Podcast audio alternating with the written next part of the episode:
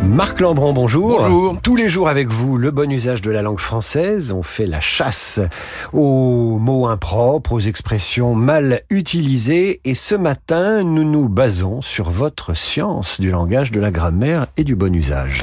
Alors, en effet, l'emploi du verbe baser a fait l'objet de débats et assez ancien. Euh, Littré, par exemple, le considérait comme un néologisme inutile. Royer Collard, qui était homme politique, professeur de philosophie et académicien, combattit son, son introduction dans le dictionnaire de l'Académie en disant « S'il entre, je sors ». Alors, on s'accorde aujourd'hui euh, pour employer basé sur dans le domaine militaire et l'irréservé. Des troupes ont été basées sur la frontière.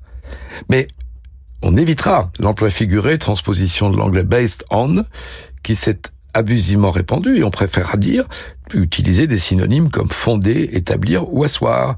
Donc on dira une théorie établie ou fondée sur des bases vérifiables et pas une théorie basée sur des faits vérifiables. Euh, on dira une prospérité fondée sur l'agriculture et pas une prospérité basée sur l'industrie ou l'agriculture. Marc Lambron, une chronique euh, fondée sur euh, un livre ou basée sur un livre? Fondée plutôt. Fondée ouais, ouais, ouais. Votre chronique, Marc Lambron, fondée sur euh, le livre de l'Académie française, Dire ou ne pas dire, avec ce sous-titre du bon usage de la langue française aux éditions Philippe Ray. Marc Lambron, qui tous les jours à 7h20 est basé à Radio Classique, je veux dire positionné dans ce studio à Radio Classique. Et vous le retrouvez aussi en podcast sur Radio Classique. Je me fonde sur le bon usage de la langue.